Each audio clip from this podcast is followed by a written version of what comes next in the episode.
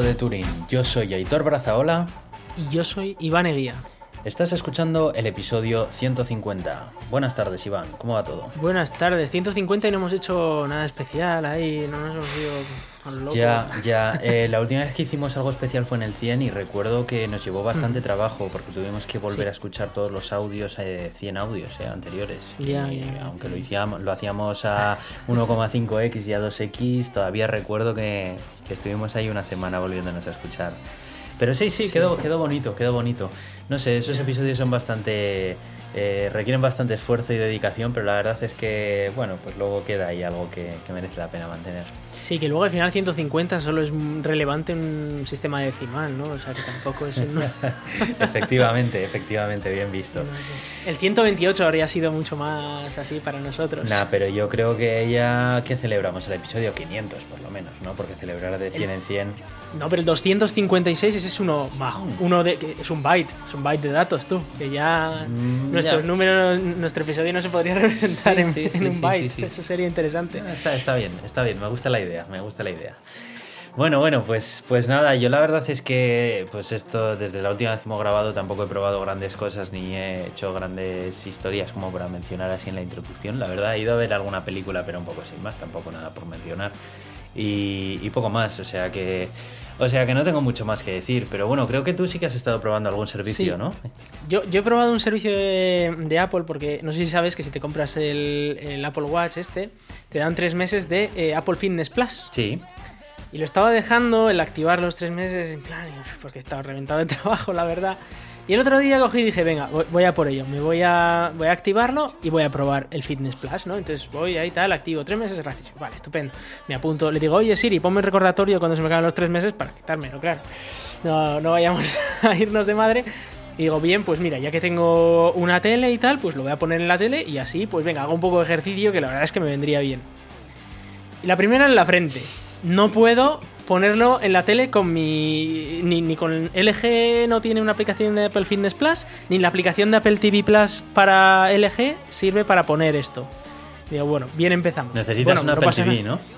Necesitas una Apple TV. Digo, bueno, no pasa nada, lo tengo en el móvil, así que hago cast al- a la televisión y, y ya está. No, tampoco está permitido hacer cast a la televisión del, del Fitness Plus. Solo lo puedes ver en el móvil. Digo, joder, pues yo qué sé, lo pongo en el ordenador y lo pongo por HDMI. Pues tampoco he conseguido hacer eso. De- eh, estuve mirando en internet y tal, y ellos te decían, cómprate el Apple TV, el aparato del Apple TV de 200 pavos. Y digo, a ver, que, que lo tengo en el móvil, que, que estamos locos, ¿cómo voy a...? Si lo tengo en un móvil, todo lo que tengo en el móvil lo puedo poner en la tele. ¿Cómo vamos? No estamos en el año 50. Y vi a unos que habían puesto con otro móvil... eh, con la cámara encendida y un trípode No. apuntando al Oh, otro móvil y luego haciendo el cast al- Oh. a, a la tele. Y digo, madre mía, bienvenidos a, a la época de los años 90 cuando tenías que ingeniártelas entre 75 cachivaches para conseguir un ¿Qué resultado dices? óptimo. Así que, eh, bueno, el resultado ha sido que no he hecho, no he hecho ejercicio. O Ya, sea, que claro, no te sé- claro. No, has, o sea, no hecho ejercicio porque no lo podías poner en la tele. Venga, chaval. No, no, que lo podría haber tenido en el móvil viendo a ver lo que me estaba, lo No que tenía que hacer. porque Pero no querías hacer ejercicio, reconocelo. Que eres un No, vago. no, honestamente, si, si- si hubiese estado en la tele, si lo hubiese tenido en la tele, hubiese hecho algo. Igual solo habría hecho una para probar, y no te digo que no. Pero como mínimo Ni habría hecho algo. probado. Pero, pero no lo he podido probar. Porque mira que podrías haberlo probado aunque sea en el móvil. De esto de decir, bueno, pues lo pruebo a ver de qué va este rollo, ¿sabes? Pero ni eso. le puse, eso. le puse el, el este de introducción, el, bueno, como la, la- esta de introducción que te viene y tal, para explicarte un poco todo. Y lo puse ahí en la, en la mesa, ahí enganchado por detrás poniéndolo en cactus y tal, a ver cómo lo ponía para que esto pudiera verlo. Claro, yo no tengo una casa aquí de, de 300 metros cuadrados, ¿sabes? O sea, si pongo una mesa en medio con, con el móvil ya no tengo sitio para yo moverme. Entonces, a ver, claro, yo tenía que quitar la mesa y tal, y si la mesa no se puede poner el móvil... Bueno, el caso es que estaba ya mirando la pantallita, viéndole al tío este súper motivado, el tío de ¡buah! ¡Ejercicio! A todo! ¡Buah! Esto es la hostia! Yo, a ver, a ver, estamos aquí en una situación muy precaria. Yo no quiero motivarme tanto. Si yo con hacer un poco así movimiento de cadera ya me vale como para, para moverme un poco. Y nada, al final lo que decidí fue salir a dar un paseo largo con mi perra de una hora porque era suficiente ejercicio y, menos, y así no me desmotivaba tanto viendo ahí la pantallita Ya. con el señor este tope motivado y más mazado lo que yo voy a estar en, en mi vida entera, claro.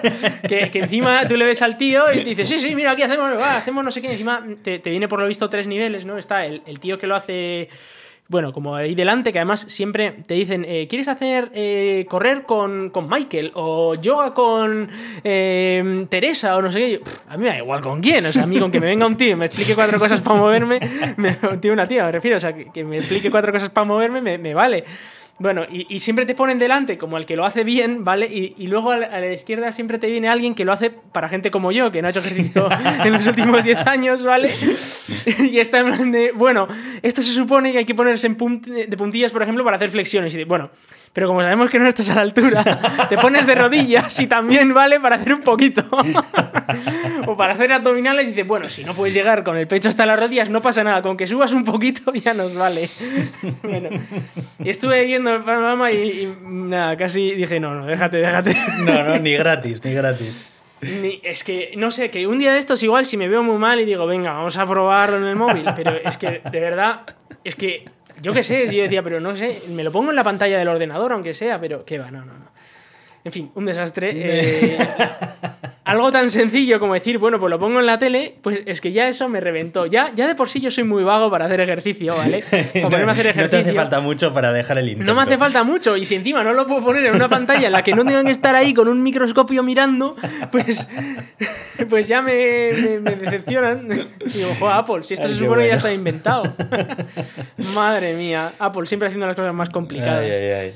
Voy a tener que acabar pirateando Yo la creo- señal creo con un Linux sí, o algo. Sí, no, no, no creo que llegues a hacer eso, la verdad. Yo creo que esta ha sido una de las pocas veces que el que Apple te haya puesto las cosas más difíciles te ha gustado. ¿No? Yo creo que esta ha sido una de las pocas veces que, que te ha venido hasta bien, ¿verdad?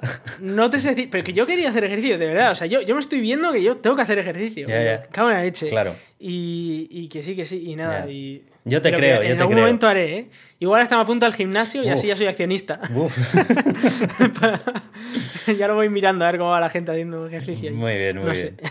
Jesús, Jesús, qué bueno, qué bueno. Nada, yo no lo he probado Fitness Plus, la verdad es que como yo soy más realista, yo en ese sentido sé que sé que voy- a tirar el dinero y si me lo dan gratis tampoco lo voy a utilizar, hombre. entonces he dicho, no, no, ni me molesta, así que así que nada.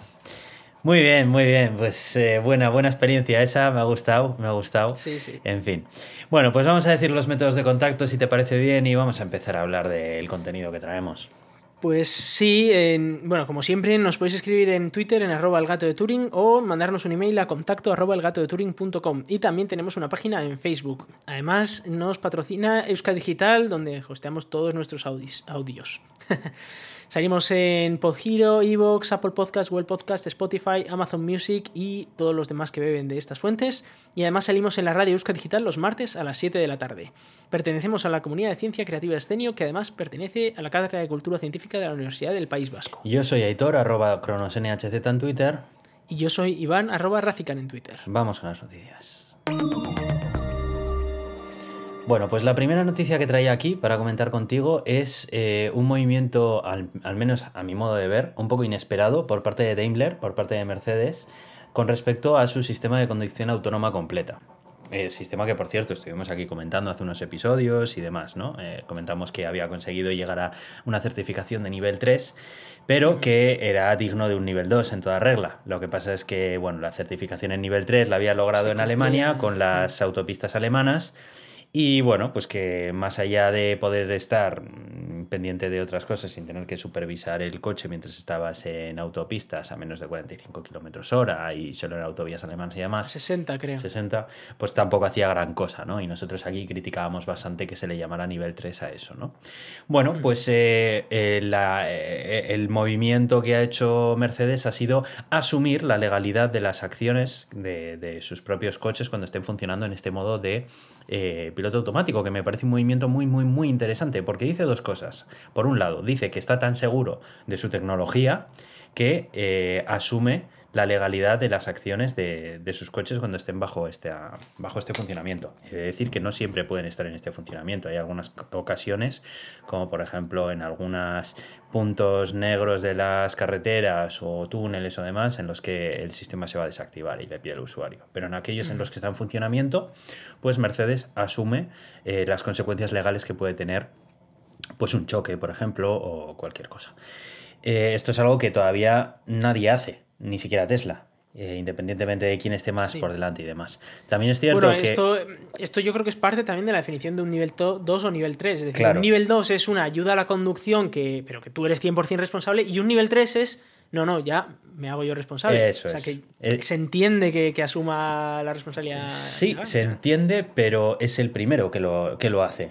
Y, Tesla, por mucho que se le llene la boca con el nivel 3, nivel 3, nivel 3, no lo hace ni en Estados Unidos. No, no, no. no. Y en cambio. Estados Unidos no es nivel 3, Tesla tampoco. Y Precisamente por esto, y además, no, asume la responsabilidad. Y además, eh, Mercedes dice que no solamente quieren hacer que esta responsabilidad sobre las acciones legales del vehículo sean en Alemania, sino que también está trabajando en Estados Unidos para lograr que en todos los estados de Estados Unidos, para finales de este 2022, sea también eh, así, la, que también asuman mm. la responsabilidad. Em, viendo un poco los detalles técnicos también acerca de cómo funciona este sistema, más allá de hasta cuáles son sus capacidades. También este sistema se apoya en un montón de sensores, incluso tiene redundancia de, eh, energía para muchos de los sistemas que utiliza. es obligatorio, creo, para nivel 3. Claro, es obligatorio para nivel 3 eh, y es algo que sí que se ha tenido en cuenta. O sea que realmente, a ver, cuando estaban hablando de nivel 3, es cierto que las capacidades que venden con ese nivel 3 son bastante limitadas, pero estamos viendo que en la implementación de todas ellas sí que se están implementando de forma que sea con los estándares de un nivel 3, lo cual me mm. parece muy interesante, porque, bueno, pues aparte tiene sensores LIDAR, etcétera, tiene un montón de historias. La verdad es que a nivel técnico debe de estar muy, muy bien. Y pues eso que me ha llamado la atención, que ha sido Mercedes la que ha tomado la iniciativa y se ha, se ha posicionado en un nivel 3 Mm, con todas las de la ley, nunca mejor dicho, ¿no? en este caso, la verdad. Así que nada, eh, muy, muy interesante me parece esto. Eh, no sé, no sé Elon Musk con su full self-driving, driving, a ver cómo está. Eh, creo que el otro día dijo algo en Twitter, ¿no? ah, sí, sí, sí. Bueno, a ver, es que Elon Musk a mí me parece ya cada vez más un pollo sin cabeza que, otra cosa, ¿sabes? Va ahí tirando para donde le da el aire, ahora le, le parece divertido esto y va para allá. en fin, Tesla bueno, para que te hagas una idea, mi coche mm, prácticamente no ha cambiado en cuanto a capacidades en los tres años que, lleva funcionando.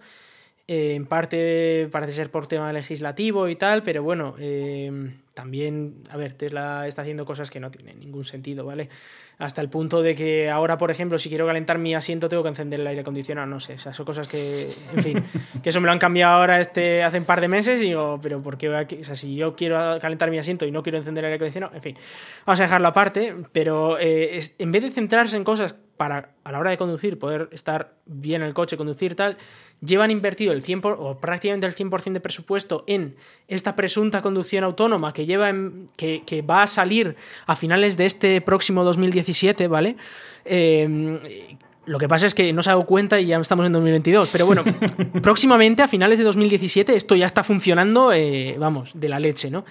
El caso es que lleva en beta desde, desde allá por entonces, no sé, desde 2019 así creo que entró ya en beta, 2020 y, lleva en beta desde entonces, pero beta, y la beta solo se puede usar en Estados Unidos. Ya. Y, y, encima luego además dice que la, que la beta, porque hubo algunos que compraron este paquete en Europa, ¿vale? Que, está muy bien cuando. Porque tú cuando lo compras, yo cuando lo compré, a mí me decían que para finales de 2019 ya iba a funcionar con semáforos, con tal. Y, bueno, a mí porque me lo regalaron, esa parte, ¿no? Cambió de precio el coche y me lo regalaron y tal.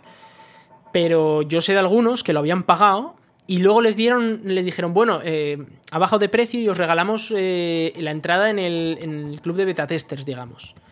Pero que es de cachondeo porque no pueden llegar las betas aquí porque legalmente no está permitido. Ya. Entonces, eh, hay mucha gente que se siente estafada, como es evidente, mm, claro. porque esto, eh, Es lo que te digo, a mí porque me lo dieron gratis, porque me dieron la Play 7.500 gratis. euros aproximadamente más. ¿no? Eso es. Es que es un eh, dinero. es. es- Aunque es, es verdad que yo había pagado otra cosa que se llama Enhanced Autopilot o algo así, que valía como 3.000 o algo así, ¿no? Entonces, bueno, yo dije, mira, si por el mismo precio me cambias el ordenador por un ordenador superior, porque esa era una de las, de las cosas que ya me lo han cambiado, ¿no? Me han puesto el ordenador superior y tal, y sí que es verdad que se nota que, bueno, que detecta mejor los pivotes y detecta mejor los cubos de basura, pero bueno, a ver, que no se me va la vida en ello, ¿vale? Ya. Y... y, ¿No ha supuesto un y- cambio en la conducción No. que te haya permitido fiarte No. más de la conducción autónoma o algo así, no? No, eh, bueno, ha cambiado alguna cosa como que ahora, como por ejemplo, cuando estoy parado en un semáforo y se me pone en verde y yo qué sé, no piso instantáneamente el acelerador, pues me hace un pitidito de un ping de que, oye, que ya está en el verde el, el- el semáforo. Bueno, son cosas que están bien y tal.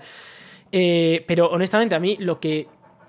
De las cosas que más echo de menos en el coche es, primero, poder poner el, el limpia a la velocidad que yo quiera eh, sin tener que andar mm, seleccionando 70 menús. Luego, por ejemplo, poder poner eh, antinieblas o encender y apagar las luces sin tener que andar yendo por 70 menús si no funciona bien la detección de, de Sí, luces. más cosas de usabilidad que dices. Claro, no eso no es. necesitas además grandes historias es. para eso. O sea, son cosas Jope. Que, que no requieren de I más D precisamente. O sea, son No, cosas que eh, están inventadísimas Es ya, que, ¿no? mira, para que te hagas Son una estudios idea, básicos de usabilidad. cuando, cuando vamos conduciendo por ahí y de repente te encuentras con bancos de niebla, tú tienes que poner las luces antiniebla. Yo tengo la suerte de que la inmensa mayoría de las veces voy acompañado en el coche. Y entonces, quien va acompañándome a mí, pues le da va el menú, Ya. luego le da luces, luego le da antiniebla, luego le da encender, luego le da atrás, luego tal, y, y ya está. Y tiene las luces puestas. Digo, vale, pero si voy yo solo conduciendo, sí, si tengo el autopilot puesto, puedo, puedo hacerlo. Pero primero, ahora, en España, eso ya ahora es una multa. Desde el último cambio Sí, cierto legislativo ahora ahora en abril. Ahora, si yo toco la pantalla mientras estoy conduciendo, por mucho que lleve el autopilot encendido, eso es una multa. Con lo cual ya claro, pero empezamos es que mal. a niveles. Eso, ¿Eso se va a aplicar de forma tan estricta? Porque en vehículos No lo como sé el tuyo, si se va. Claro, yo puedo ir con no el autopilot puesto y eso no se puede hacer de otra manera. Eh, y es verdad que cuando vas con el autopilot puesto, pues el riesgo es prácticamente mínimo, ¿no? Porque es verdad que, bueno, solo va por autopistas, pero tal. Pero bueno, y si me ocurre en una carretera secundaria en la que no llevo el autopilot puesto, entonces me la estoy jugando porque tengo que, tengo que poner mi, mi vista en la, en la pantalla, ¿no? Eh, no sé, cosas como esa, cosas como el control de, mm, de la temperatura de los asientos, que eso también me toca las narices bastante. Cosas como que eso, que para encender los asientos tengo que encender el calefactor. Cuando eso no era así, ¿eh? hasta hace cuatro meses. Que eso es algo que es nuevo. ¿eh? Hasta, ahora tú le dabas al del asiento y se encendía. Ahora no, ahora tienes que ir al aire acondicionado, lo cual enciende automáticamente el aire acondicionado o la calefacción. Y luego ahí tienes que ir al- a la parte de, de los asientos y demás. Y en vez de dedicar a decir, vamos a hacer la vida más fácil a los conductores, están dedicando todos sus recursos en montar una inteligencia artificial que, bueno, sí, está guay y tal, pero, pero no es necesaria, ni mucho menos, para conducir. O sea, que estaría bien que si me la pone, pues no me va a decir que no. Pero que lo que necesito es lo otro. O sea, una vez tengas Sí. lo otro solucionado, ya si quieres dedicar es que lo lo otro me parece a- tan básico de, de- de- de vehículos normales que Sí, sí, es que me parece sorprendente que una marca como Tesla eh, Mm. esté fallando precisamente en ese aspecto, que eso es algo que ya estaba inventado. Si es que Sí, sí, exacto. Esto ya está inventado. Vale que quieres reducir botones y estoy todo a favor de reducir botones, pero hay algunas cosas Claro. que no tiene sentido reducir. O sea, a ver, a mí que me pongas el, que el Netflix no esté en el botón, pues es normal, igual, ¿vale? claro. Que, pero, pero que yo tenga que andar por menús para encender las luces, me parece una locura. sí, sí lo es. lo es. Entonces, eh, son cosas de esas, es decir, la- las luces, los limpiaparabrisas, esas dos cosas, las luces y los limpiaparabrisas, Hmm. eso tiene que estar de una manera muy física y sin yo tener que ver nada, tengo que poder acceder a ello. Y, y no es así, no es el caso. Y, en fin, eh, son cosas de estas que a mí me, me ra- me dan bastante la rabia, la verdad, con, con todo esto. Sobre todo viendo que, que Elon Musk parece que no se lo toma en serio. O sea, es el director de esta empresa, pero en fin, está el tío. Ahora dice que el humanoide igual lo empiezan a fabricar en 2023. Y digo, tío. O sea, ¿a quién leches le importa un robot humanoide? Tú lo que quieres es no pagar a tus empleados. Que esto, o sea, esto ha sido así de toda la vida. Él tiene de los empleados peor pagados de toda la zona esta de California. Sí. ¿eh? Es verdad que, ojo, los de la, la parte de inteligencia artificial son de los mejores pagados de California, ¿vale? Y tienen a los mejores expertos en inteligencia artificial de, de toda la zona. Pero a lo que son los constructores de coches, a los que fabrican en sí el coche, los mecánicos y tal, son de los peores pagados en toda California. Es decir, no vas a encontrar ninguna otra marca que tiene a gente tan, tan mal pagada eh, montándote tu coche. Lo cual da un poco a cojone, ¿vale? porque son al final los que te han montado tu, tu coche y tal. Claro. Y, y luego encima intentaron montar un sindicato propio, ¿no? Pues para defender sus derechos y les han intentado reventar todo lo posible, que eso es muy típico en Estados Unidos. Ya hemos visto a Amazon que hasta este mes no ha conseguido un sindicato, ¿no? En fin, eh, viendo estas cosas, a mí me. No sé, no sé qué pensar. Porque es verdad que el coche es una pasada, ¿vale? Pero tiene estas cosas que me cago en la leche. Ya. Si no fuera por la red de supercargadores que tiene y Es porque que el coche en sí está favor, muy bien, juega muchísimo a su favor. Uno de los motivos por los cuales a mí me interesaría comprarme un Tesla es ese, precisamente. El decir que puedes. Tienes a tu alcance de una manera cómoda una red de supercargadores a nivel mundial y eso es algo que está muy por delante del resto de marcas. Y eso es así. Sí. Pero está un- bueno, Pero muy por delante es que tampoco eso, tanto. Es que eso es algo que dentro de poco puede cambiar. ¿Sabes? Claro. Y entonces Es que es lo que te el digo, único que no argumento de tan, venta tan, fuerte como ese le puedes perder. O sea, no perderlo, pero bueno, sí, perderlo, Sí. porque al final eh, tu competidor sí. va a ofrecer lo mismo pero mejor o lo que sea y ya está. Sí. Es verdad que en cuanto a precios está mejor, eh, porque incluso teniendo un coche de las marcas de Ionity... Ahora mismo eh, está no mejor, eso está claro. O sea, Sí, está, está mejor, en, todos los, incluso- es- en todos los Pero sentidos. mira, pero por eso ejemplo, es lo que en España- diciendo, que ahora está mejor. Ahora está mejor. Eh, Y, si y en cambia- España aún así no está muy allá. Yo, por ejemplo, voy a ir dentro de un par de semanas a España y ya tienes que andar mirando a ver eh, cómo hacerte la tarjeta de suscripción de no sé qué eléctrica para poder cargar en donde vas tú de vacaciones. Porque vas a estar igual una semana con tu coche ahí y, y tienes que cargar en estos puntos de recarga medio lenta que tardas una hora y media en cargar. Y que, y que encima no lo tienes ahí al lado de un bar que te puedes tomar algo, ¿no? Que está ahí en un polígono industrial que tienes que estar pues viendo Netflix porque no tienes otra. Hmm. No sé, eh, hay cosas que tienen que mejorar en España muchísimo en cuanto a la carga. En Europa, en Europa puedes cargar perfectamente en Ionity si tienes la tarifa reducida. Obviamente no vas a pagar 80 céntimos por kilovatio hora porque, en fin, es, es un robo a mano armada. Pero si tienes estas tarifas reducidas, que son de 40 y pico y tal, eh, si tienes uno de los coches de las marcas de Ionity, por ejemplo, Ionities hay en prácticamente toda la zona europea. En España no, pero porque España está un poco hecho mierda, pero en Europa sí que tienes eh, tiene muchos puntos de, recarga. No sé. Están perdiendo la ventaja competitiva que tenían y, y encima están subiendo los precios a unas velocidades brutales. ¿eh? Solo en los últimos. En este año ya ha subido como 3.000 euros el coche, el Model 3, por ejemplo. Y sigue subiendo y subiendo y subiendo. El año pasado subió otros 3.000 y pico euros. No sé, en fin, que es una locura lo que, Ya, ya, ya. Pero bueno, que aún así venden más de lo que, de lo que fabrican. O sea que, bueno, tan mal tampoco lo estarán haciendo, ¿no? De- No, pero tengo mis dudas si esto de cara a los próximos cinco años, este hype por la marca y esta, esta fama de ser los primeros se, le- se lo van a mantener o lo van a ir perdiendo poco a poco. Noticias como esta que hemos mencionado es un pequeño clavo en ese ataúd. Sí, sí, sí. o sea, eh, podrá hacer más cosas, menos cosas, lo que te dé la gana, pero esto ya es un claro paso por delante que ahora mismo no tiene Tesla. Ahora mismo. Exacto. Y bueno, pues hoy es esto. Igual mañana es la red de supercarga. Igual pasado es. O sea, como se siga entreteniendo en hacer robots humanoides que no le importan a nadie, pues este tipo de noticias cada vez van a ir siendo más frecuentes. Porque el resto de la industria de la automoción una cosa tiene clara y es que se dedican a hacer coches. Punto. Sí, sí, sí. sí. Y se ha acabado. Es lo que hay. no Sí. chorradas, ¿sabes? O sea, coches. Y hasta ahora han estado muy por detrás, pero poco a poco la distancia se está reduciendo, cada vez más. Entonces, vamos a ver qué pasa. En fin. Bueno, la otra noticia que traigo aquí para comentar es que eh, el otro día eh, la Unión Europea hizo una conferencia en la que estuvo explicando pues, las nuevas normativas que quieren poner antimonopolio en, eh, a nivel europeo y demás, ¿no?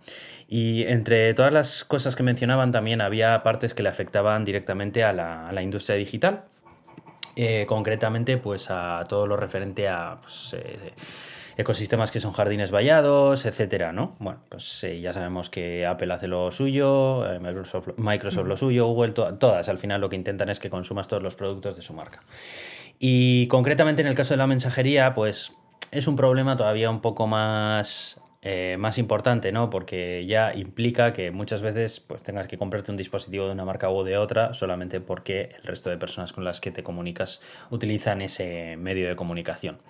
En Estados Unidos es muy habitual el tema de los Bubble Blue y los Bubble Green, que lo llaman, ¿no? Cuando, cuando te escribes por iMessage con otra persona Si tiene un iPhone, pues el mensaje funciona a través de iMessage y es un mensajito de color azul. Y si funciona a través de SMS normal, pues funciona, es un mensajito de color verde. En Estados Unidos es súper habitual iMessage. De hecho, es más habitual que WhatsApp con diferencia por mucho que nos llame la atención. En Estados Unidos tienen una penetración de mercado muy grande. Y ya de por sí es un problema en Estados Unidos el hecho de que no puedes utilizar iMessage fuera de las plataformas de Apple. Y hay muchísima, se, ha, criticado muchísimo eso.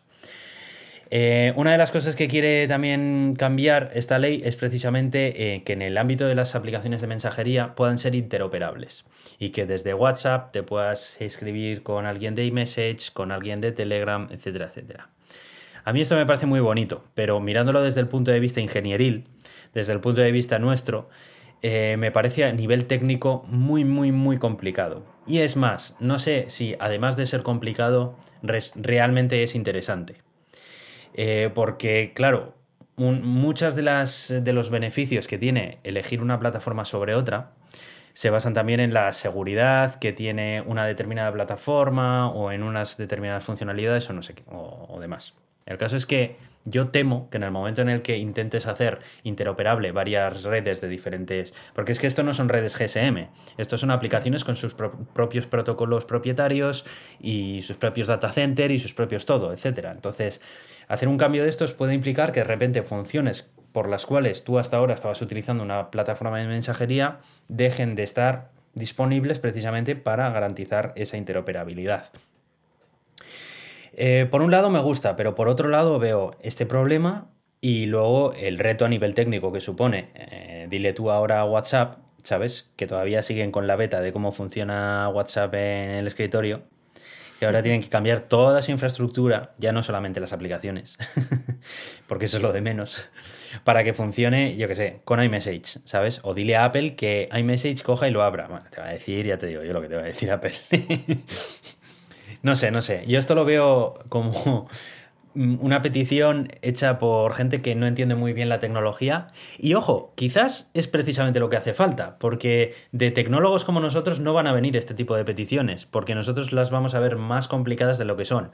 Pero la historia también dice que muchas veces se han hecho cambios que hasta en un momento dado no se pensaba que fueran posibles, precisamente porque alguien, sin entender cómo funcionaba a nivel técnico, pero con el poder, los, eh, con el suficiente poder como para imponer esos cambios, lo ha pedido. ¿Sabes? Entonces, eh, igual estamos pensando también, después de este speech que acabo de soltar, que esto es súper complicado, que es inconveniente, bla, bla, bla. Y luego resulta que es que no se le han dedicado los recursos que, se le, que le harían falta dedicar precisamente porque a las compañías no les ha interesado, ¿sabes? Entonces, no sé, ¿qué piensas acerca de esto? La verdad es que veo bastante por donde tú vas. Eh, es evidente que es una limitación técnica, ¿no? Por ejemplo, WhatsApp tiene cifrado extremo a extremo y, o Signal, por ejemplo, tienen cifrado extremo a extremo y Message también es un cifrado distinto del que usa el otro. O sea, no es que WhatsApp use el mismo que. Bueno, WhatsApp usa el mismo que Telegram, ¿no? Pero, pero bueno, me refiero que, que hay. Eh, no usaba el mismo que Signal. El mismo que Signal. Que fue el, creador de Signal que hizo el algoritmo que después. Puede ser. Creo que sí. ¿eh? Puede ser. Bueno, el caso es que usan cifrado extremo a extremo y en cualquier caso no son interoperables entre ellos, ¿no? Porque no. Tú cuando mandas un mensaje, por mucho que ese mensaje no lo pueda leer WhatsApp, el mensaje eh, pasa por los servidores de WhatsApp. Y cuando cuando mandas un mensaje por Signal, ese mensaje va a pasar pues, por los servidores de Signal, aunque Signal no lo pueda leer, ¿no? Eh, entonces, en esta, en esta situación, tú, claro, tienes que poder enviar desde iMessage algo a los servidores de WhatsApp y que WhatsApp lo entienda lo suficiente y lo, lo meta en ese, en ese canal. Pero, si tú estás teniendo una conversación, por ejemplo, tú y yo estamos teniendo una conversación extremo a extremo, y a mí me da por mandarte ahora un mensaje eh, a tu WhatsApp desde mi, desde mi iMessage. Es complicado que iMessage pueda enviar un, mensaje cifrado extremo a extremo con la misma clave con la que estoy enviando yo los mensajes de WhatsApp. No es imposible, ojo, tú puedes copiar claves de, un servicio a otro, reduces la seguridad, también te digo, porque el momento en el que haces esa clave eh, visible, eh, es posible que alguien más adquiera esa clave de alguna manera, ¿no? Pero bueno, es verdad que técnicamente es posible, hay que quizás eh, reducir la seguridad en algunos puntos muy concretos y aún así se, pueden, se puede mitigar esa limitación, ¿no? Eh, para que no sea así de fácil todo. Pero pero es verdad que es un problema técnico. O sea, técnicamente va a haber que dedicar muchos recursos para solucionarlo. ¿Es imposible? No, no es imposible. Esto se puede hacer técnicamente. Pero la cantidad de recursos que hay que dedicarle a esto es muy grande y por supuesto ninguna empresa va a hacerlo por, gusto. O sea, nadie va a decirte, por ejemplo, Apple, ¿no? Eh, con, con el gusto que tiene, Apple ni siquiera te hace la aplicación para Android, para usar su propio servicio, ni siquiera te la hace, ¿vale? Pero es que eh, ya si le dices, no, no, es que pueda mandar desde iMessage a WhatsApp y que los de WhatsApp me puedan mandar a iMessage. Y dice, no, hombre, si la gracia precisamente es que cuando te compras un Apple, estás atrapado, ya no puedes salir de ahí. Y, y, si usas iMessage con tus amigos, solo vas a tener amigos de, que usan Apple. Con lo cual, esa es la clave, que todos tus amigos estén en esta secta. Sí, es, la. Pues eso, lo que te intenta forzar, ¿no? A, a que más consumidores consuman productos de la misma marca. Sí, sí, es, al final todas las sectas funcionan igual. Es muy difícil que una legislación pueda cambiar eso. Bueno, pero precisamente es una legislación lo que puede hacer cambiar sí, eso. Sí, sí, algo lo tiene que cambiar, desde luego que va a ser una legislación. El tema es que la cantidad de recursos que se tiene que invertir para hacer ese cambio tiene que ser una legislación muy, muy fuerte y sin pocos peros. sin pocos peros y muy apoyada por los gobiernos de muchos colores y de muchos sitios.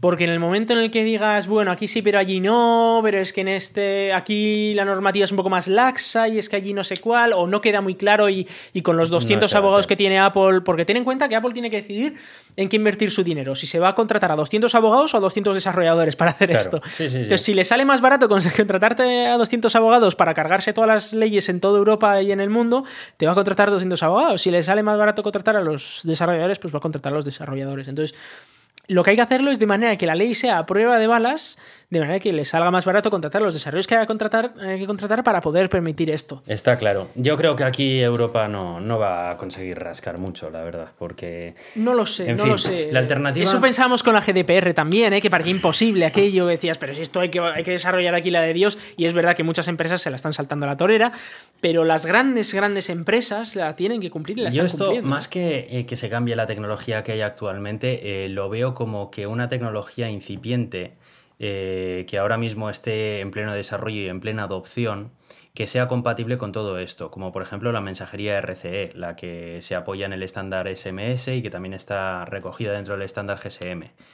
Esa es un tipo de mensajería que eh, Google la estaba apoyando también y que bueno, pues permitía que eh, sobre la red GSM se, se intercambiaran pues mensajes de texto enriquecidos, ¿no? Pues lo, mensajería instantánea a través de internet, pero utilizando ya lo que es el estándar GSM y recogido dentro de las normas.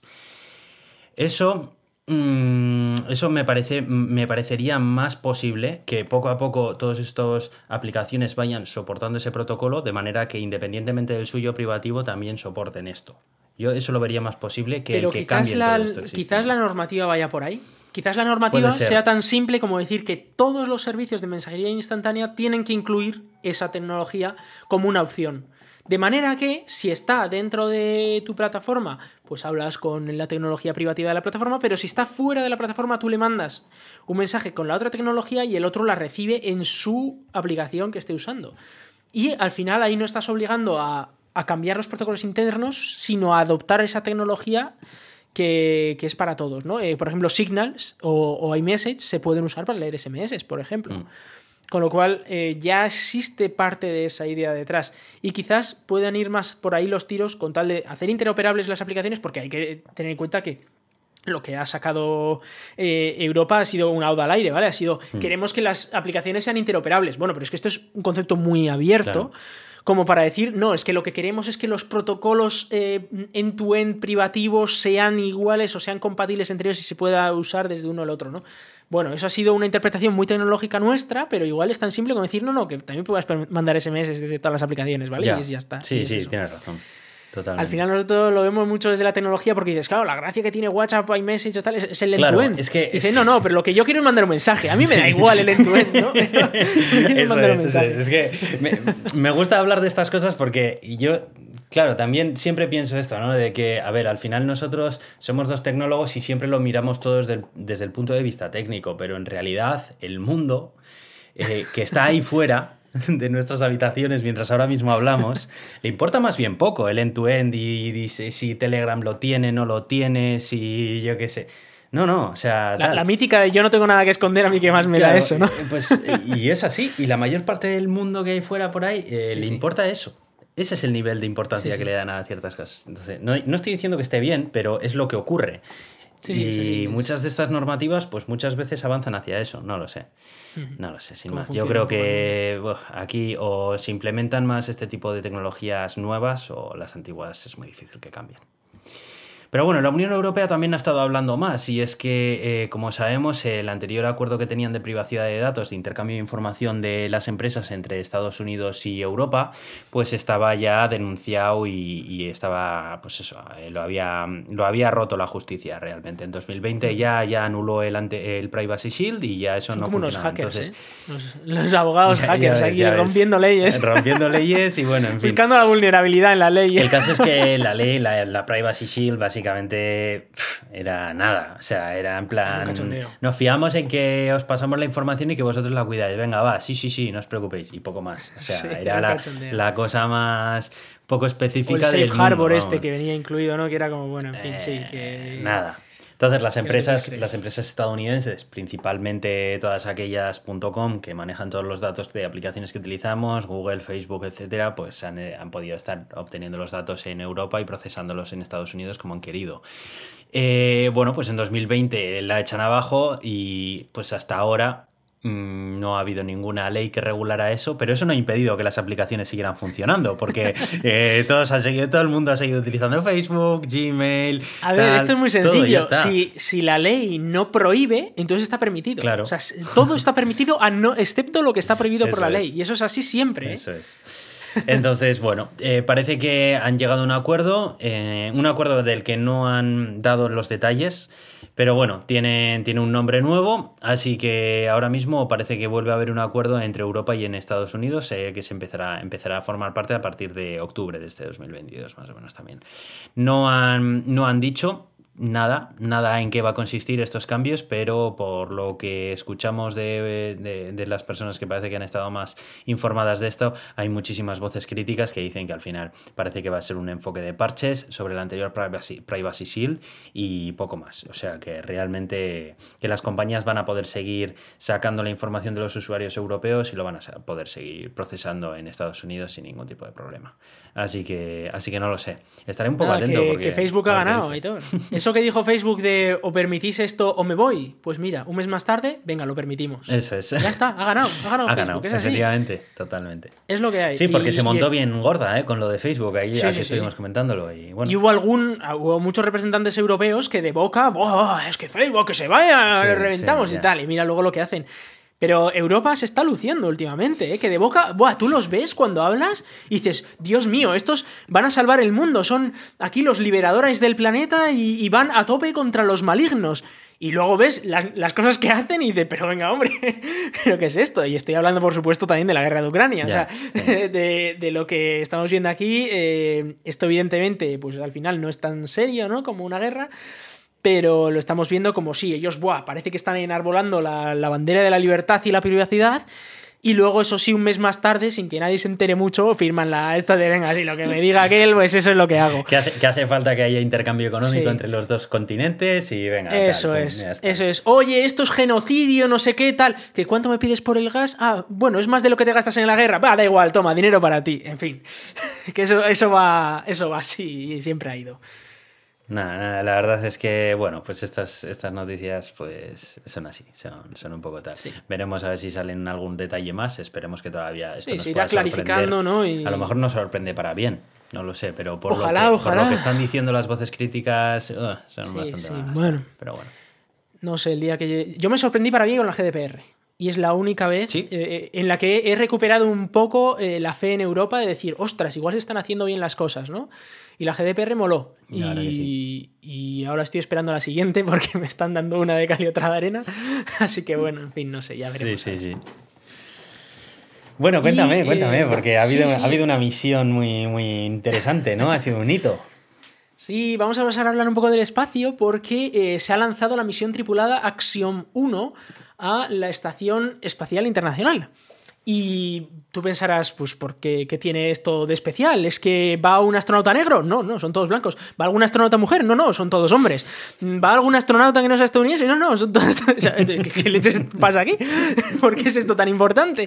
Bueno, lo, lo que es importante es que eh, ha habido tres personas que han estado, eh, tres ultramillonarios de estos que, eh, por supuesto, que vosotros no lleguéis a fin de mes, le importa un bledo, que se han gastado su dinero en irse al espacio eh, y a la estación espacial para pasarse 10 días allí, vomitando un poquito al principio y luego ya, pues, intentando aguantar los últimos días queriendo volver. me ha gustado, me ha gustado tu definición Así de la que, misión. eh, además, además de que son tres astronautas que nunca habían ido tres astronautas eh, pri- privados, digamos, a la Estación Espacial Internacional de, de una, o sea, tres, digamos, tres ricachones a la Estación Espaci- Espacial Internacional, siempre había ido igual de uno en uno, ¿no? Porque en la Soyuz pues solamente solía haber igual un, un asiento libre, pues porque igual le tocaba una misión corta a uno y no sé qué, y tenía que cambiar de asiento, cambiar de Soyuz y tal. Entonces queda un asiento durante 10 días y dices, bueno, pues mandamos ahí a alguien que esté dispuesto a pagar 60 millones por ir, ¿no? En este caso, eh, la misión en sí la ha contratado Axiom Space, ¿no? Eh, si no me acuerdo mal Sí, de- Axiom del Space. nombre. Axiom Space. Eh, que es, es una empresa totalmente privada que ofrece turismo espacial. Pero turismo espacial no como Jeff Bezos, sino de verdad, ¿vale? Y eh, este, esta gente ha pagado unos, una millonada para ir tres personas más un astronauta de Axiom eh, que es astronauta privado también, pero no es un ricachón con dinero, es un tío que se ha entrenado y que, que sabe lo que está hablando, para llevar a, estas, a estos tres, eh, a estos tri- tres tripulantes a la Es López Alegría. ¿no? El, el- el astronauta. El astronauta es, sí, López Alegría, que va como comandante, Hmm. y eh, luego, por supuesto, eh, los ricachones pues, han recibido su, su entrenamiento, o sea, no es que hayan cogido una tarde y se hayan subido, eh, porque han necesitado tener su, su propio entrenamiento, ¿no? Pero eh, es, es llamativo porque es la primera vez que una misión a la Estación Espacial Internacional es 100% privada. Esto no había ocurrido nunca. Siempre había tenido participación de la NASA, de la ESA, de, de Roscosmos, y esta vez, en cambio, es 100% privada. Eh, además, Axiom va a mandar sus propios módulos a la Estación Espacial Internacional, o sea que de la misma manera que Bigelow, por ejemplo, tiene un módulo inflable y tal, pues Axiom también quiere mandar sus propios módulos. Con lo cual es un primer paso, digamos, para ir eh, montando todo este sistema. Eh, es bastante chulo, la verdad, la imagen que queda la estación espacial con nuevos paneles solares de Axiom y tal. La verdad es que está, está bastante guay. Por supuesto, todo esto no existe. Pero eh, es lo que, lo que quiere llevar a cabo, empezando con este viaje tripulado. Pero me llamaba la atención porque yo pensaba que la Estación Espacial Internacional tiene un poco esos días contados realmente, ¿no? ¿Qué sentido tiene ponerte ahora a montar nuevos paneles solares? ¿Qué, qué aporta Bueno, realmente? Bueno, aquí hay. No está claro, ¿vale? No se sabe. Eh, la Estación Espacial Internacional está asegurada hasta 2024 y parece que no va a durar más de 2028. Pero bueno, todavía para aquí quedan seis años, ¿vale? Eh, hay bastantes dudas sobre qué es lo que va a pasar en la Estación Espacial Internacional entre 2024 y 2028 o quizás a más, ¿vale? Porque est- Estados Unidos sí que quiere crear la Estación Espacial Gateway, que estaría en la cara oculta de la Luna, de manera que simplificara bastante las misiones Artemisa a la superficie lunar. Eh, no obstante, claro, eh, estar pagando dos estaciones a la vez, eso es carísimo, ¿no? Luego está también la amenaza que ha hecho Roscosmos a cuenta de la guerra actual de Ucrania, que dicen que igual se separan de la Estación Espacial Internacional. Esto, bueno, a ver, esto tiene muchos peros, lo hemos comentado aquí, esto no, no es algo que tú puedas decir mañana me separo y ya está. Primero porque eh, Roscosmos depende de la electricidad estadounidense, eso para empezar, ¿no? Pero podría ocurrir, ¿no? De 2024 a 2028 podría ocurrir que en algún momento eh, Mm. Rusia diga, nosotros nos separamos. De hecho, ya lo habían dicho antes también, ¿no? Que igual, que aunque Estados Unidos quisiera tirar su parte al agua, eh, quizás ellos querían quedarse más tiempo y de hecho habían planificado módulos espaciales con paneles solares extra para poder tener electricidad ellos y ser autosuficientes. No obstante, eh, también hemos visto que Rusia es incapaz de, de hacer nada prácticamente. El módulo Nauka, que, que despegó hace poco por fin, tardó, creo que se, que se alargó como a tres veces lo que originalmente estaba previsto y unos sobrecostes brutales. Eh, así que bueno, les, les ha costado mucho llegar a ese punto en el que quizás dentro de unos años puedan separarse. Entonces, todavía aquí no está muy claro, pero Axiom, Axiom lo que vende es si la estación espacial quiere un nuevo módulo con sus paneles y con tal, yo se lo puedo proporcionar. Y que lo pague, por supuesto, el contribuyente americano. no lo van a pagar ellos, ¿vale? Entonces, esto es lo que vende Axiom. ¿Que Axiom conseguirá montar esto en la Estación Espacial Internacional? Bueno, de momento en el PowerPoint se lo aguanta. Pero de ahí a la realidad, eh, bueno, hay muchos millones de por medio y muchos políticos que, eh, hacer lobby de por medio, ¿no? Eh, lo que pasa es que quizás no, no lo monten para la Estación Espacial Internacional, pero sí que les contraten para hacer módulos para la Estación Espacial Gateway en la cara oculta de la Luna. Entonces, pues, Axiom está abierto. Dice, a mí mientras me pagues, yo te hago el PowerPoint como a ti te gusta. Eh, si lo quieres en la Luna, en la Luna. Si lo quieres en la Tierra, en la Tierra. En Marte, pues en Marte también. O sea, yo te pinto Marte. Aquí, aquí lo que tú me digas. Entonces, como ellos no van a poner ni un duro y solo van a hacer, digamos, el diseño, pues ellos eso lo aguanta todo. Claro. Ahora, si la NASA decide contratarles, es otro tema. Ahora por ahora, pues eh, me ha llamado muchísimo la atención eh, la, imagen de los 11 astronautas, porque hay por primera vez 11 astronautas en la Estación Espacial Internacional y no sé cómo se están durmiendo porque no hay espacio para 11 personas allí. mucha gente. ¿eh? Pero es muchísima peña, si se ha montado una manifestación y, allí. Y además esa es gente que come mea y caga en el mismo sitio. sí, sí, sí, claro, claro. Que, el sistema de soporte vital que le tienes que dar a toda esa gente. Por suerte hay dos baños ahora, creo, y tal, ¿no? Pero, pero sí, que está la situación un pues poco. Imagínate cómo tiene que ser eso. Y, me ha hecho mucha gracia porque se han sacado la, foto de equipo completa, ¿no? En la que están los 10 hombres y la única mujer que está en, el espacio. Y la pobre mujer tiene una cara de, circunstancia de madre mía, lo que tengo que aguantar aquí. Que ya no tenía suficiente con los americanitos, con los europeitos y con los rusitos para que ahora vengan los ricachoncitos aquí a tocar los huevos también. en fin. y, testosterona que, no, que no aguanta ahí en el, en el aire, ¿no?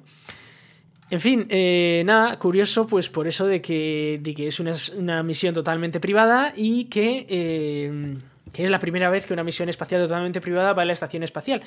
No es la primera misión totalmente privada de la historia, porque esa recordemos que fue la Inspiration 4 eh, el año pasado y mm. que este año va a haber otra misión una vez más, pero esta vez ya con empleados de SpaceX que les van a dar además el gusto de ir al espacio. Pero esta es la primera misión que es totalmente privada, tanto por los astronautas como por la, empresa que lanza el cohete y pone la, nave espacial, lo cual pues es bastante llamativo, ¿no? Muy bien. Sí, yo lo estuve viendo, la verdad, el, lanzamiento y mm, la verdad que me, gustó, me pareció, pues eso, pues un, un hito no tan grande como como otros, pero, pero bueno, sí que me parece interesante, ¿no? Ver de repente pues una misión 100% privada yendo hasta la Estación Espacial Internacional. Pero bueno, también es cierto pues, pues todo lo que has comentado tú, ¿no? Que aquí hay también muchos intereses de por medio y mucha pasta que va a salir del, del bolsillo del contribuyente. Así que... Claro, a ver... Bueno.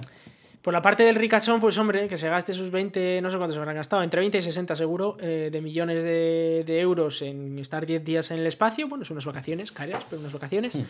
Eh, pero más allá de eso, ¿no? Y de lo que esto supone, que, bueno, no sé hasta qué punto el turismo espacial a día de hoy es algo que se debería fomentar. Es verdad que sirve para pagar cosas.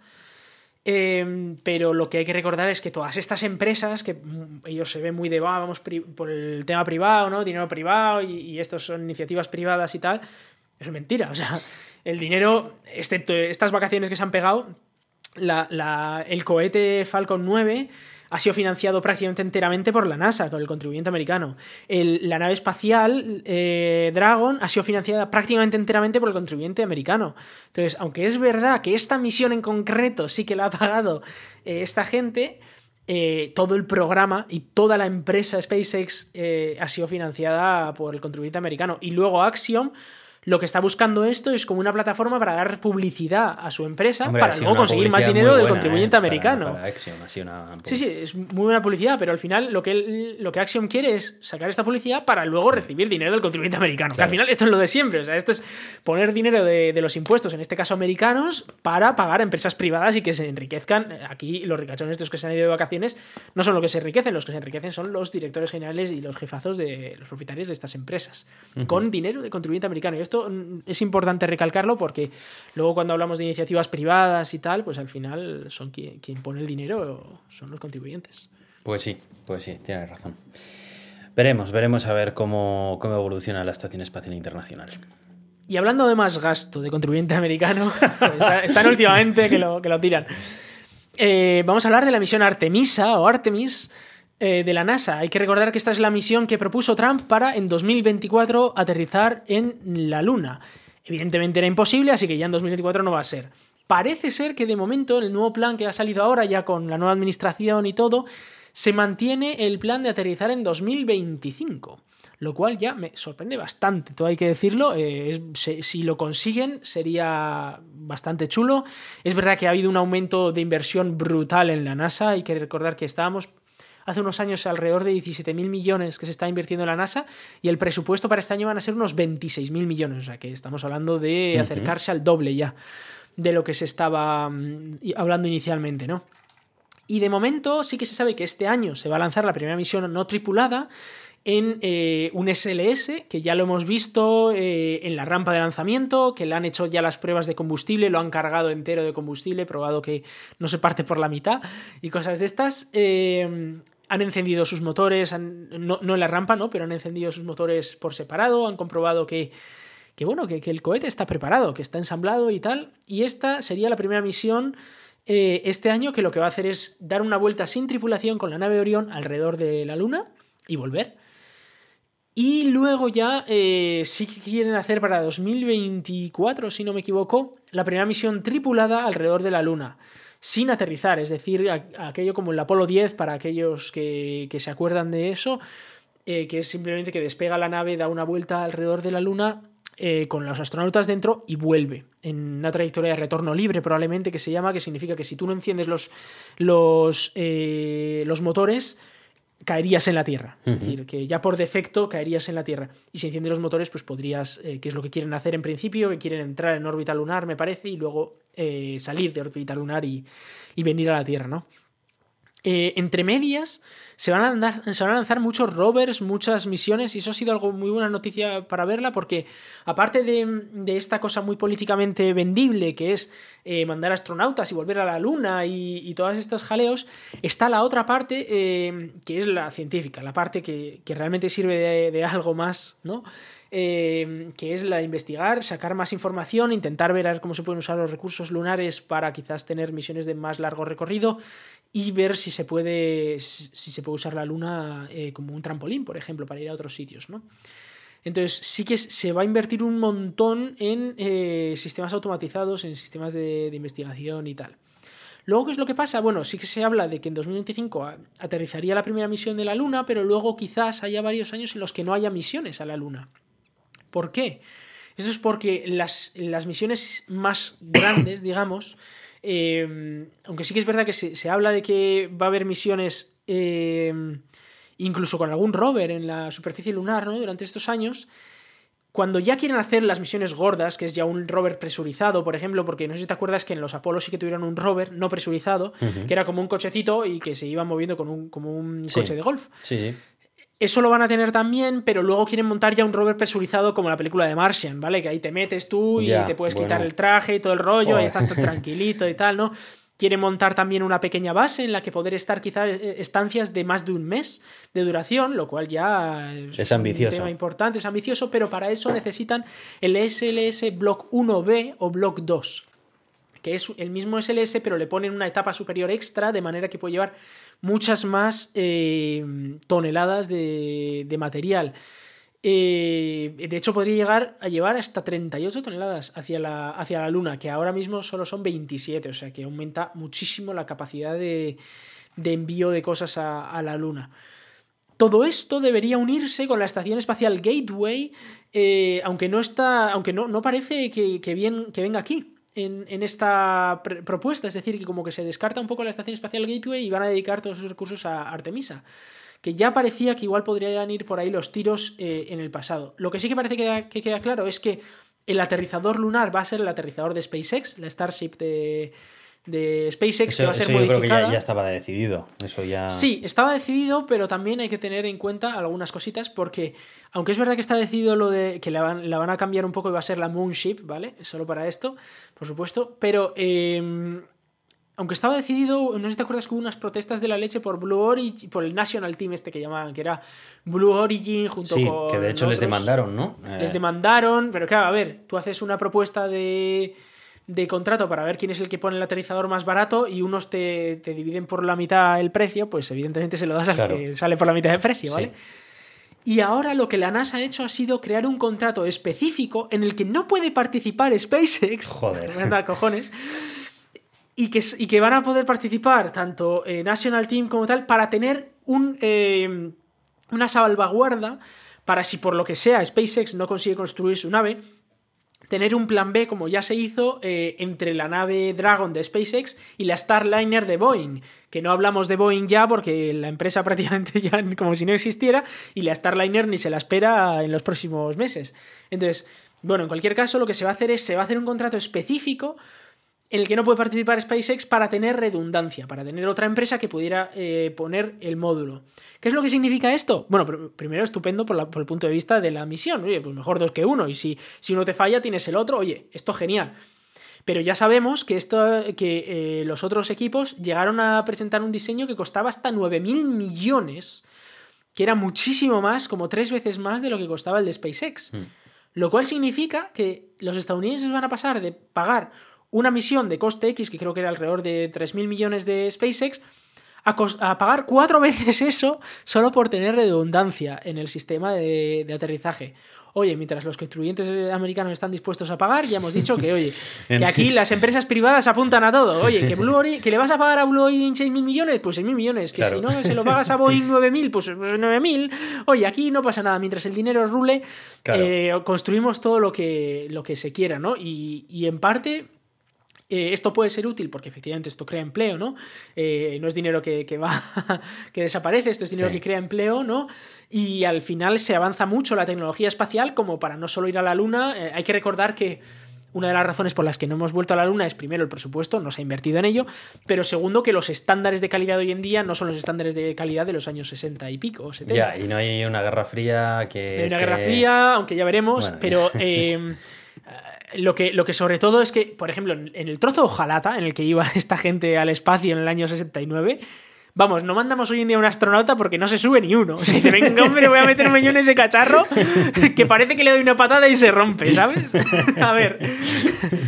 Hoy en día sería impensable. Hoy, hoy en día lo único que se permite cuando mandas humanos al espacio es un éxito rotundo. Es que no haya n- prácticamente ningún riesgo, ¿no? Hmm. No se pueden permitir esos riesgos.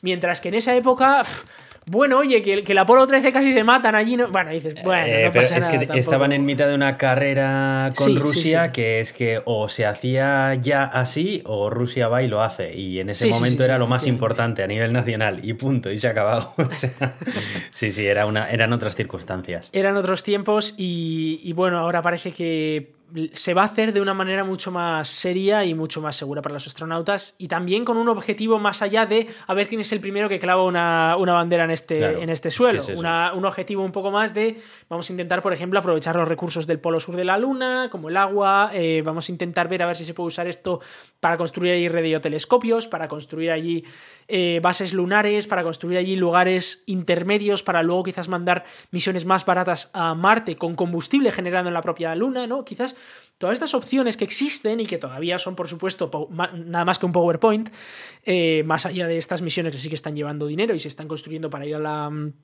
para ir a la Luna, para llevar astronautas a la Luna, sí que son cosas que pueden llevar a algo en el futuro, ¿no? Que podemos, puede significar una puerta de entrada a la exploración ya de nuestro sistema solar de manera tripulada, a lo Mm. grande, que es algo que nos está faltando. Y, eh, y bueno, hablando de exploración, no del sistema solar, sino de más allá del sistema solar, eh, se ha descubierto una estrella que es la estrella más lejana conocida. Y eh, esto es algo llamativo porque, bueno, primero, cuando tú ves a simple vista las estrellas, todas las estrellas están en nuestra Vía Láctea, evidentemente, ¿no? Con los telescopios más potentes como el Hubble se pueden ver estrellas en galaxias cercanas, como por ejemplo podría ser Andrómeda, que está a unos 4 millones de años luz. ¿A qué distancia está esta estrella que se ha descubierto? Bueno, pues estaría a unos 12.900 millones de años luz. Hay que recordar que eh, el, mm, el universo como tal, la edad que tiene es de unos 13.700 millones de años, ¿vale? Esto significa que eh, esta estrella estaba siendo, o sea, tenía luz cuando el universo tenía unos 800 millones de años de antigüedad. ¿Por qué es importante esto? Porque estamos al final de lo que se llama la edad oscura, la edad en la que eh, no existía la posibilidad de generar eh, luz con estrellas porque eh, todo era una especie de plasma, digamos, ¿no? No, no había. no se habían recombinado los elementos, no se habían creado grandes puntos de atracción y no había luz estelar. Entonces, en esta situación, se empezó, evidentemente, antes que esto, ¿no? Porque si no, no habría esta estrella.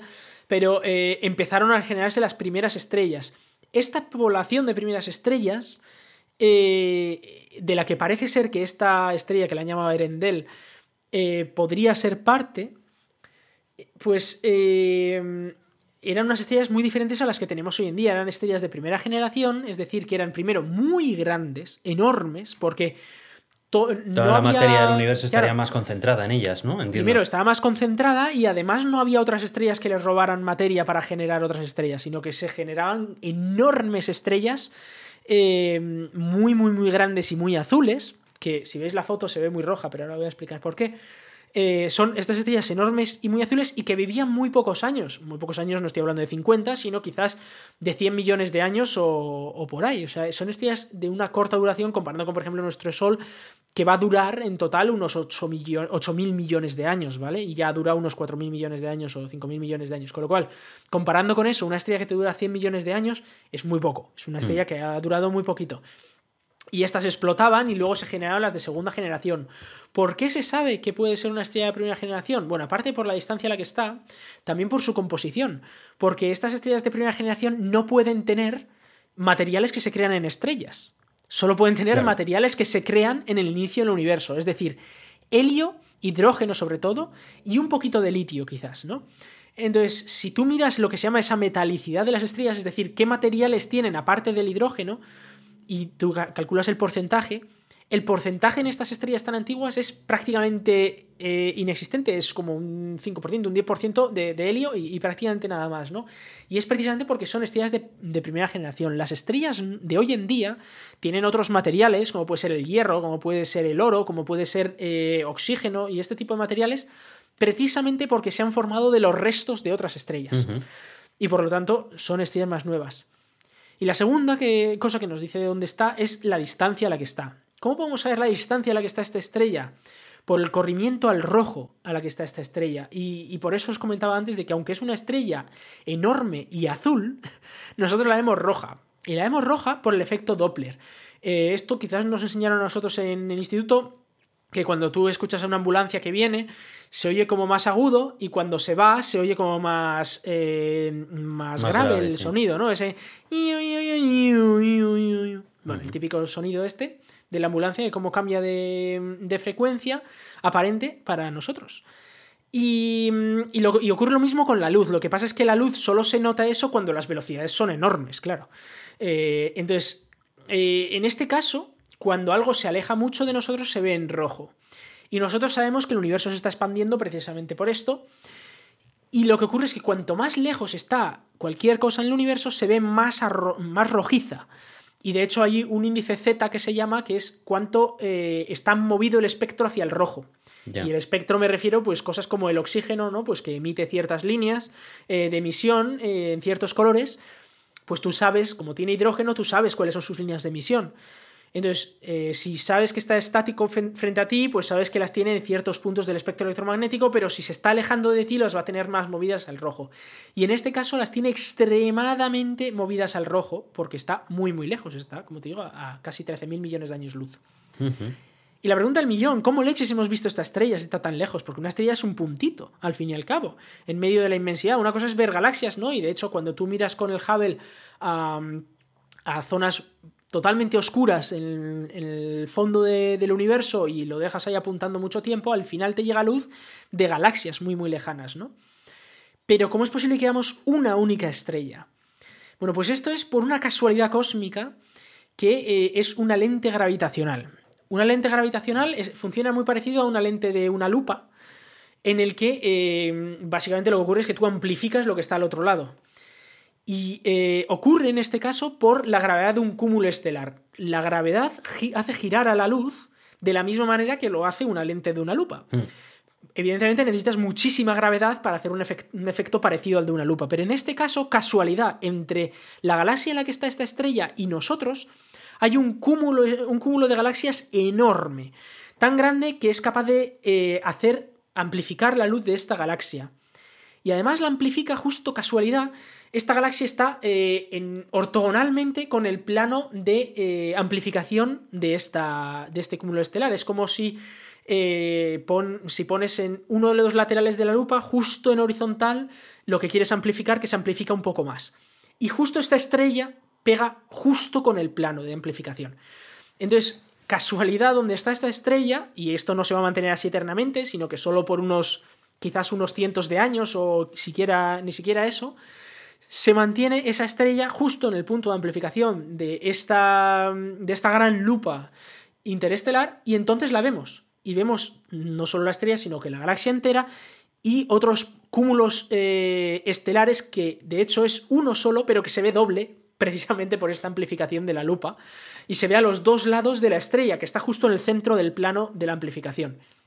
Entonces, la foto, la verdad es que está muy chula porque se ve, está, está explicada cuál es el plano de la amplificación de esta lente, cuál es la galaxia, que sí se ve, es una línea roja, que está muy doblada precisamente por, por esta lente gravitacional, como en el centro del plano de amplificación está Erendel, que es esta estrella, y a dos lados de, de esta estrella está un cúmulo estelar que evidentemente se ve porque son muchas estrellas, ¿vale? Y, está, y se ve desde, desde ahí. Pero la verdad es que es una imagen muy chula que se ha visto en un campo profundo de, del Hubble. Eh, lo cual es muy chulo porque, eh, por cierto, no sé si es, de- es el Hubble, ¿no? Sí, sí. Sí, sí, es el Hubble, sí. Es el Hubble. Eh, es algo muy chulo porque el telescopio espacial James Webb debería ser capaz de ver esto en mucho mejor resolución y con mucha mejor calidad, porque está especialmente diseñado para cosas rojizas primero, es decir, cosas como esta, y que, esté, que estén muy poco iluminadas, muy al fondo de- del universo. Entonces, el James Webb seguro que lo va a investigar esto y lo va a revi- revisitar para verlo en mucha mejor calidad, pero además a ver si el James Hubble tiene deberes ahora encontrar una estrella incluso más antigua que esta, que va a ser muy complicada porque no había muchas estrellas en, en esta época. Muy interesante, la verdad. Sí, eh, yo cuando vi esta noticia, pues la verdad es que no, no llegué a darle tanto detalle como lo acabas de dar tú, o sea que está, está muy bien, la verdad. Veremos a ver, porque el James Webb, eh, lo que dices tú, que al final nos va a dar una información sobre este descubrimiento mucho mayor que el que puede tener el Hubble, ¿no? Al tener una lente Claro. infrarroja. Exacto, y, em, y hay que recordar que el, Hub- que, que el telescopio espacial James Webb ya ha visto luz, la primera luz que se llama, ya ha sacado las primeras fotos, está totalmente alineado, así que se cree que ya para principios del verano va a empezar a hacer ciencia y probablemente este sea uno de sus primeros objetivos para ver cómo se ve esto, ¿no? Desde un telescopio como el James Webb, que hay que recordar que el James Webb no ve en el espectro visible como el Hubble, o sea, el Hubble tiene, digamos, un ojo parecido al nuestro, y el James Webb lo que ve es en el infrarrojo, en un espectro más rojizo, y, y lo que harán será coloreárnoslo para nosotros, pues para que nosotros nos guste verlo. Para que pero- nos mente- nuestras Sí. mentes de Homo sapiens puedan procesarlo. Exacto. Muy bien, muy bien. Pues nada, eh, yo iría cerrando por aquí el episodio. Yo creo que hemos traído Sí, un montón sí, de contenidos muy interesantes. Eh, ya las próximas semanas pues va, va a ser un poco lío porque vamos a estar un poco de vacaciones, tú por allí, yo por aquí. Sí, así, que, así que bueno, esperamos estar a la vuelta de la Semana Santa, un poco cuando sea. Con más contenidos y con alguna cosa que nos hemos dejado en este episodio por comentar, pero bueno, no queríamos extendernos mucho más. Así que nada más, eh, esperemos que os haya gustado y pues eh, nada, nada Iván, eh, que estés bien por ahí durante estas na- navidades, iba a decir, fíjate cómo estoy. Pues casi, Esta- casi, esta ¿eh? porque yo he tenido, la, he tenido la comida de, de Navidades del trabajo la semana pasada. Madre mía, o sea, madre que mía. fíjate. El COVID, el COVID, ¿no? Que no hemos hablado, pero no hay ninguna normativa de COVID ya en Suiza. Ah, se han no, ¿eh? quitado todas. Y Qué se hace bien. rarísimo ir en el tren metido en un cubículo tres horas con 200 personas sin mascarilla. No sé, se hace todo muy raro, pero bueno. Tiene que dar miedo de repente, ¿verdad? un poco miedo, sí. No me extraña. Muy bien, bueno, pues nada, Iván, que tengas buenas vacaciones. Igualmente, y nos vemos próximamente. Hasta pronto.